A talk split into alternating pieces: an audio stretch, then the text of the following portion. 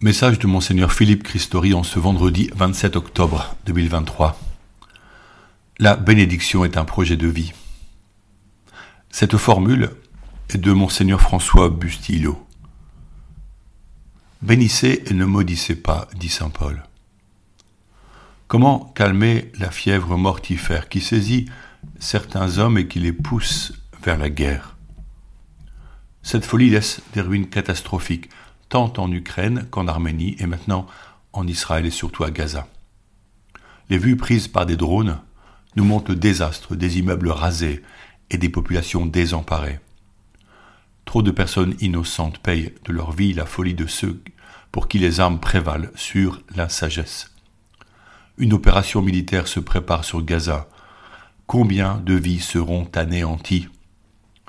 L'Église par la voix du patriarche latin de Jérusalem, demande que nous prions et jeûnions, car, dit Jésus, seule la prière et le jeûne peuvent chasser le diable qui se joue des hommes. Ainsi nourris intérieurement, nous pouvons nous engager, agir souvent par l'intermédiaire d'ONG et d'associations caritatives. Ciblons celles qui apportent une aide directe aux populations menacées, telle l'aide à l'Église en détresse, ou l'œuvre d'Orion. La réponse que nous apporte l'Esprit du Seigneur s'appelle évangélisation et annonce de la bonne nouvelle. Pourquoi est-ce si déterminant? Car si mes disciples se taisent, les pierres crieront, dit Jésus. Nous voyons ces pierres qui volent vers les policiers ou vers ceux qui sont considérés comme ennemis.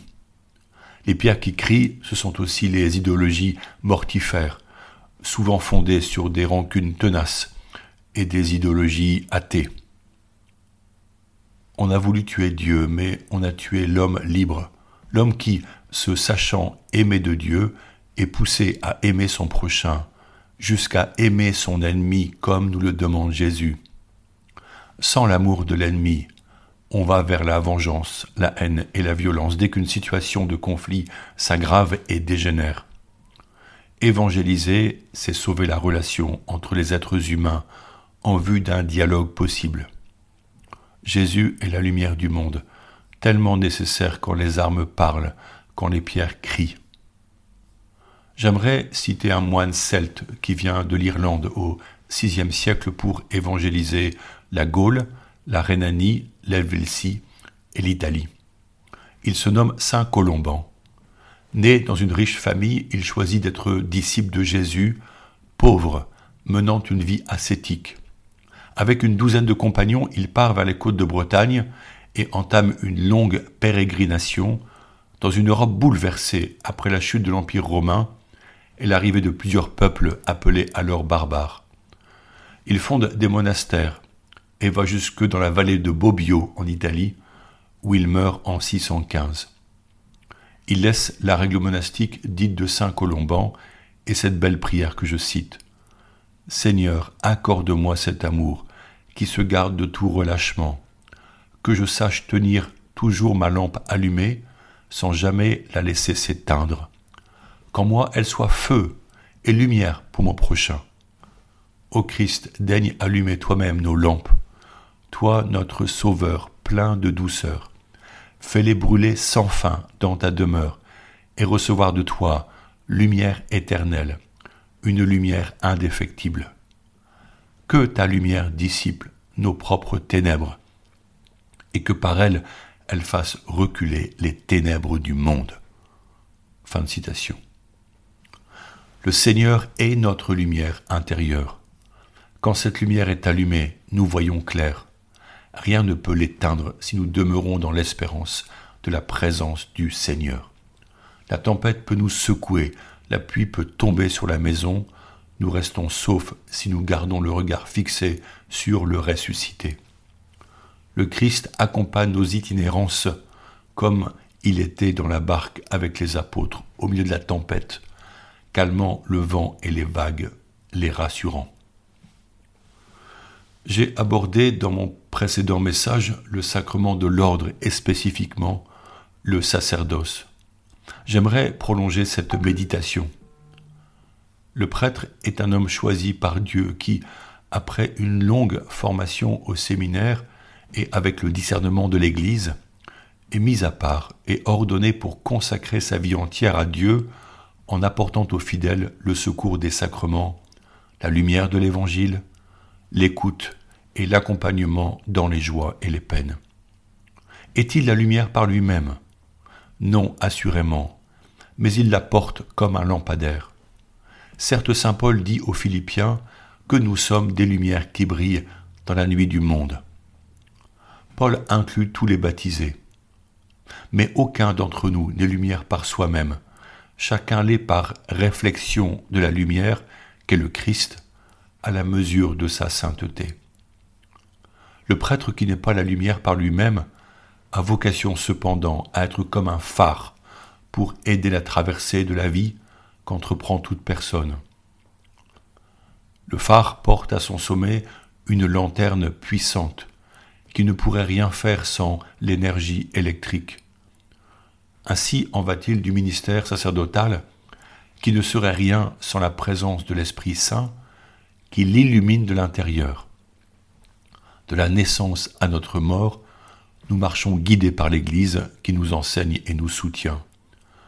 Sur ce chemin, par ses paroles et ses actions, le prêtre rend présent le Christ, qui rassure et oriente le fidèle dans la violence des tempêtes et l'obscurité des nuits. Par l'enseignement de la parole de Dieu, il lui donne la lumière pour sa route. Il arrive que les fidèles imaginent la vie du prêtre comme fort difficile. En français, n'utilise-t-on pas l'expression c'est un sacerdoce pour parler d'une vie toute donnée aux autres et plutôt exigeante? On y voit un sacrifice qui inclurait le parfait et coûteux oubli de soi. Or saint Augustin parle du sacrifice de manière positive en disant, je le cite, Le vrai sacrifice, c'est toute action que nous accomplissons pour nous unir à Dieu en une société sainte, c'est-à-dire toute action rapportée à cette fin, à ce bien, par lequel nous pouvons être vraiment bienheureux. Fin de citation. Le sacrifice serait donc la voie royale pour être uni à Dieu et vivre de son amour divin, en vue de la sainteté du corps que nous formons tous ensemble, l'Église, et il ajoute que nous pouvons être vraiment heureux. Quelle bonne nouvelle Le sacrifice de sa vie serait donc en vue de notre bonheur. Voici une compréhension originale et positive quand beaucoup refusent de sacrifier leur vie pour préserver leur droit au bonheur. Ne dit-on pas je ne vais tout de même pas me sacrifier pour justifier de ne pas s'engager ou partager. Un collégien me demandait récemment pourquoi la vie chrétienne oblige tant le croyant et limite sa liberté. Je lui rappelais alors les deux grands commandements de l'amour que Jésus reformule pour le scribe qui l'interrogeait, l'amour de Dieu et l'amour du prochain. J'ai moi-même demandé à ce jeune, En quoi aimer Dieu et aimer ton prochain affecte-t-il ta liberté personnelle?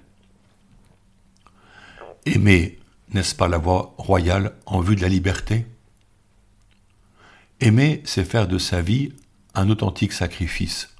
C'est rendre sacré, ou faire sacré ses œuvres pour rendre gloire à Dieu de qui vient toute vie, afin que l'Église évangélise ceux et celles qui ne connaissent pas Jésus et son offrande. Le prêtre se sacrifie. Il fait de sa vie et de son agenda un sacrifice. Plus son sacrifice saisit toute sa vie, plus elle prend sens et lui donne de la joie. L'homme qui choisit le sacerdoce a souvent la crainte de perdre ce que la société propose comme bien matériel et plaisant. Mais en réalité, il trouve sa liberté dans le détachement des biens, par le don de soi aux autres, par l'annonce des merveilles que Jésus a accomplies. Bien entendu, être prêtre est exigeant, mais quelle vie au service de l'amour ne l'est pas J'ai la joie de rédiger ces lignes à Lourdes où s'achève la rencontre Kérigma qui rassemble 2800 fidèles, prêtres, diacres et évêques. Trois journées pour entendre l'Esprit nous encourager à l'annonce de la bonne nouvelle dans tous les lieux d'église, en nous partageant ces jeunes pousses missionnaires qui fleurissent partout. J'y ai vu des hommes et des femmes aimant l'Église, heureux de prier, de partager, de s'instruire et de rire. Oui, nous avons beaucoup ri. Monseigneur François Bustillo, nouveau cardinal français et évêque d'Ajaccio, nous a stimulés avec sa langue chantante. J'ai noté quelques expressions dans son enseignement que je vous partage. Un bateau est fait pour la traverser, non pas pour rester au port. Le Christ nous invite à vivre et à vibrer. Nous sommes faits pour la passion, pas pour la résignation. Nous devons passer du personnage à la personne pour une véritable authenticité entre nous.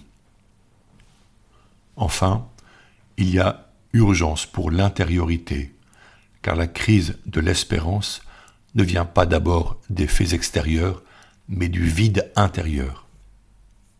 Et encore, la bénédiction est un projet de vie. Voici que face au défi de la nouvelle évangélisation, Dieu recherche des témoins zélés. Qui enverrai-je? Qui sera notre messager? dit Dieu par la bouche d'Isaïe. Qui sont les disciples missionnaires pour le temps présent? Qui sera consacré, religieux ou prêtre, pour notre Église de demain? Nous continuons à solliciter le maître de la moisson d'envoyer des ouvriers pour sa moisson. Nous prierons à chaque messe cette prière d'abandon au choix de Dieu afin qu'il suscite des vocations sacerdotales en notre diocèse, donc parmi les fils de nos familles. Prions. Ô Père, Dieu de bonté, nous te confions les jeunes appelés à la sainteté. Bénis leur vie et leurs projets. Nous te supplions de susciter parmi eux des vocations consacrées et sacerdotales.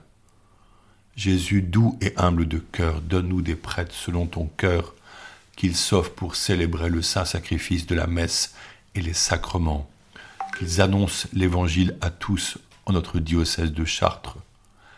Esprit de sagesse et de lumière, guide-les et protège-les. Inonde-les de ta paix et de ta joie. Face à cet appel, ôte la crainte, aide-les à franchir les obstacles et comble-les de ton amour infini. Sainte Mère de Dieu, Notre-Dame de Chartres, intercède pour ces jeunes si généreux, aide les parents à accueillir la vocation de leur enfant. Nous t'en remercions. Amen. Bonne journée.